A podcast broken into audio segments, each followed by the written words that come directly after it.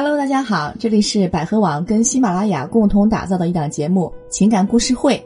嗯、我呢是咱们主持人恩雅老师，坐在我旁边的呢依然是我们资深的情感老师卢老师。Hello，大家好。嗯，那卢老师今天将会给大家带来怎样的一个故事呢？嗯，那接下来我给大家来读一读啊、我们这位主人公小蕊的故事。嗯呃，小蕊说呢，我和老公都是工薪阶层，我是一个初中教师，老公呢是一个工厂的工人。我们的日子简单而平淡，互相的孝顺彼此的父母，还有一个八岁的女儿。可是日子呢，对她来说也算过得非常美满。她以为老公呢一直很爱她，嗯呃，因为平常她的老公呢很宠爱她，什么事情都会啊跟她去商量。但后来发生的事情，她说让我以为这一切都是我以为的。嗯小蕊说，有一天老公给我打电话说今天工厂加班，回家要很晚，就不用我等了。我在想，他最近总加班，等我把孩子哄睡着了，给他送点宵夜去。孩子睡着了呢，我就过去了。去了之后，工厂里特别黑，不像是有人在加班的样子。然后我去了他的工作的车间，也是没开灯，很黑。但我听到里边应该是一对男女的声音，我就往车间的休息室走，打开门，打开灯，吓得我手里的饭盒都掉在了地上。我老公正在和一个我不认识的女人亲热，而且都没有穿衣服。我气得浑身发抖，给了他一巴掌，转身就走了。我老公呢，一边穿衣服一边追我出来。回到家后，他跪下向我认错，可我还是气不打一处来，跟他大吵了一架。我心里特别乱，我不想接受这个现实。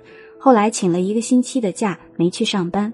老公一直在跟我保证不会再和那个女人有所往来，我原谅了他。嗯但是好景不长啊，过了一一个多月左右，我偷看了他的手机，看到了他们两个的短信，真是又气又恨。对方说哈、想他了啊，老公说回复他过两天我去找你。我知道后跟他提出了离婚，孩子归我。他说他打死都不会离婚，就一直拖着。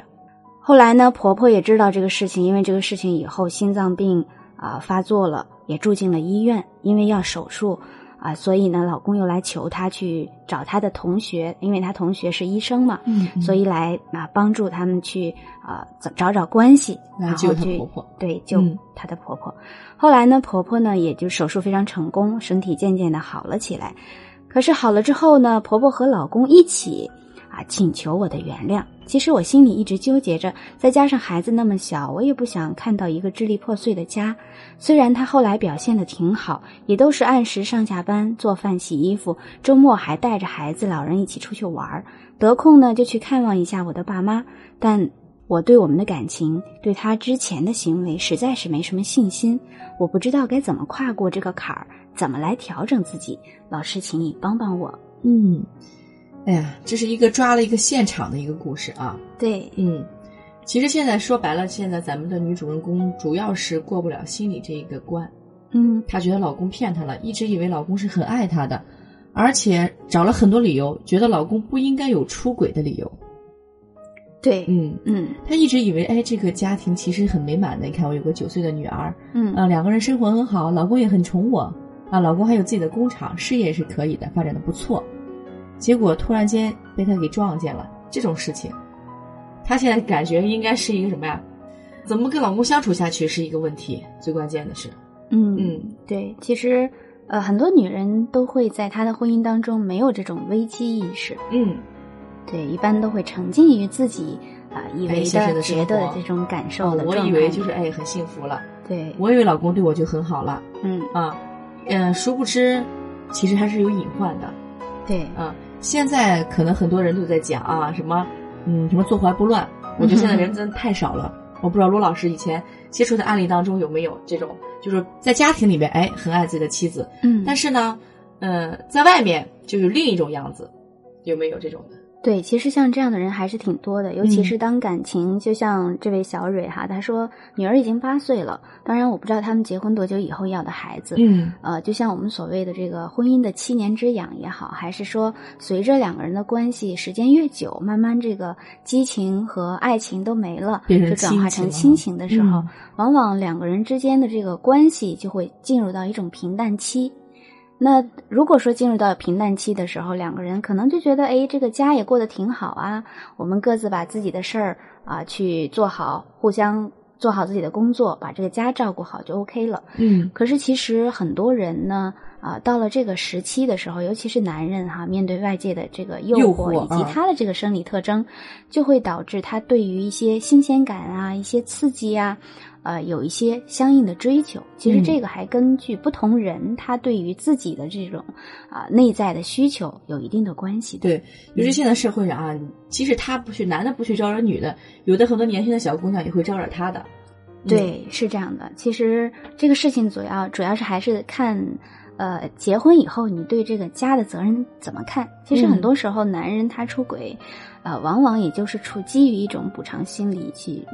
有这种出轨以后想要离婚的哎想法的未来什么人很少。情节啊？是不是？当时比如说，哎，我曾经暗恋过哎前女友，嗯，啊，以前喜欢一个什么校花对、啊，可能会有这种未完成情节啊。对，而且嗯出轨的时候，他肯定会在出轨的呃另一方，比如说他回到家以后，这个媳妇儿我们看到啊，还给他做饭啊，也很体贴他。嗯呃，那如果说你家里这个媳妇儿能把家都操持的比较好的时候，可能在自我的这个个性当中，以及啊，比如说形象上啊，哎，往往关注自己啊少了。对关注嗯少一些，会忽略一些。那这个时候，男人可能得到了这方面的满足，他就会有新的需要。嗯那这个需要是在家庭里找不到的时候，他就会到外边去找一个和他家里这个完全不一样的类型。对，互补的。对 男人其实有时候也很自私啊，我觉得要想有有这样的，也也要想有那样的啊。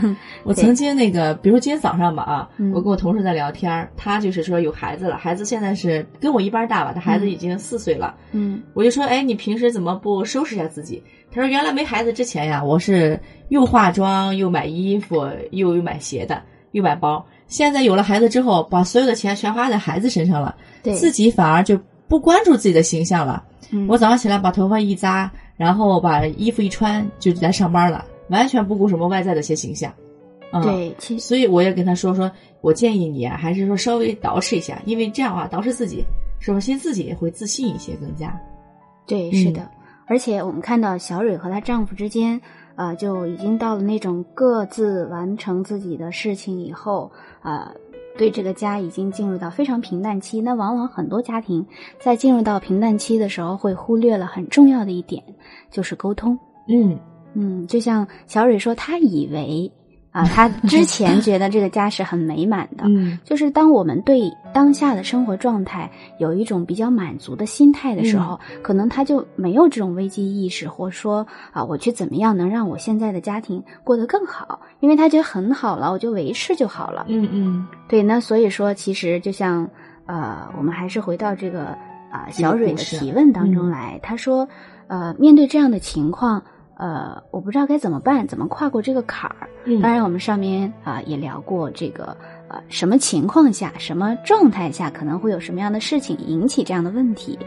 其实呃，更重要的还是他自己自己怎么看待你未来更想要的这个家庭。你是想要继续一起生活下去？如果一直都沉溺于丈夫曾经的一次出轨当中的一次行为，在因为那些情节历历在目的话。啊，那肯定是会一想起这个事儿，你就会莫名其妙的发脾气。嗯对，其实他内心还是一种画面感的，因为他毕竟抓了个现场嘛，对他他会反复的想这件事情。嗯对，其实呃，在我之前的挽回的一些经验当中，嗯也有遇到过类似这样的案例，也是通过这个老公的这个微信，然后看到彼此的聊天，甚至有一些非常啊、这个细节的场景，嗯，所以后来就是她是等于是我们花了三个多星期的时间，也挽回了自己的丈夫。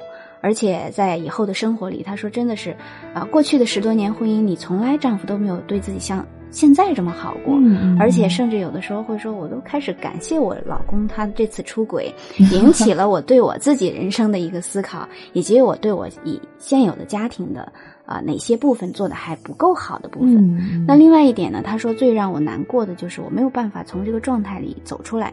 每当一啊、自己一个人的时候我就会想起那些事情，嗯然后一历历在目的那些文字映入眼眼帘的时候，我就会觉得特别痛。我甚至一个人的时候总是会哭、会难受、会委屈就反。复的想，嗯，对，所以他说我也不知道该怎么办。其实，呃，面对这样的事情刚发生的时候呢，总是会有一些让自己的这个痛，既然是痛，既然是伤疤，你越说你会越痛，所以尽可能的。呃，我们跟老公谈妥了，也愿意继继续下去。我们接下来的婚姻，为了家，为了自己，也为了孩子。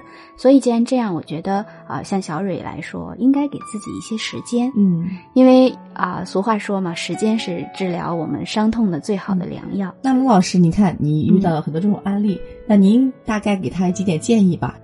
呃，如果说建议的话，就是第一呢，一定要给自己一些时间，嗯然后呃，让自己在这个时间里去慢慢的再去和老公的互动里去验证，就时间会帮你验证老公原来真的改了。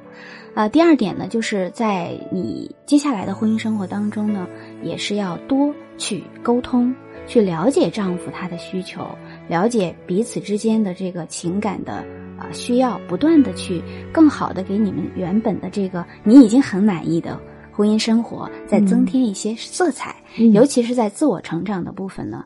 呃，如果是老师的话，其实我的经验，很多做老师这个职业的人，他们有一个普遍的特点，就是会略强势一些。嗯，嗯相对来讲对，嗯就是他们很有爱心、很善良，但是可能在自己的这个职业的角色当中，如果回到家庭里不能很好的进行转换的话，那就会显得让老公呃在你之下。嗯，所以适当的时候也要学会啊，把自己的职业身份和自己的这个生活的妻子的哎身份、妈妈的身份嗯很好的去转换。你发现老公频繁的加班呀、或者出差有以前的异常的时候，那你就多去一点啊，跟嗯他去呃沟沟通一下然后是经常性的也让老公啊、孩子啊以及家人一起出去玩一玩，因为这样的话才能家多多一些交流。对，这样的嗯话才能让老公对于这个家有一定的归属感。当他有归属感、有安全感的时候，而且这个妻子有不断的在自我成长，而且啊、你不同年龄有不同年龄的美的时候，嗯对丈夫怎么还会去外边找一个别的人，甚至到工厂里去做这样的事情呢？嗯，对对其实有的时候大家嗯，老是觉得生活就这么呃约定俗成的 进行下去，对吧？啊，嗯根本就没有说顾及对方的感受，根本就没有说是去进行交流。嗯，总而言之，一句话，呃，这位小蕊，你给自己一次机会，给对方一次机会，给你们家庭婚姻一次机会，因为毕竟还有孩子嘛。对，建议你们还是多多沟通啊，呃，把这件事情当做是你们婚姻生活的一个考验吧。对，就像卢老师刚才讲的案例，如果过去了就不是坎儿，嗯，过不去，这就是一个一堵墙了。感情一定是在经历过一些事情以后，才更显得珍贵一些。嗯嗯嗯，对。那好，呃，小蕊的故事呢，我们今天讲到这儿了。不知道小蕊有没有在听我们的故事啊，在听我们的节目？呃，当然了，也欢迎我们的听众朋友们多多给我们留言。如果你们身边有类似这样的情感故事需要求助的，也欢迎大家呢给我们在我们的屏幕下方来进行你们的呃那个留言，或者有不同意见或看法的，或有其他想法的朋友们，也可以来给我们留言啊。那好，今天我们节目就到这儿，再见。谢谢大家。大家好，我是百合网情感医院资深情感专家苏瑞，我擅长的方向是情感咨询、亲密关系。如果您有相关的需求，可以拨打我们的热线电话四零零幺五二零五五六。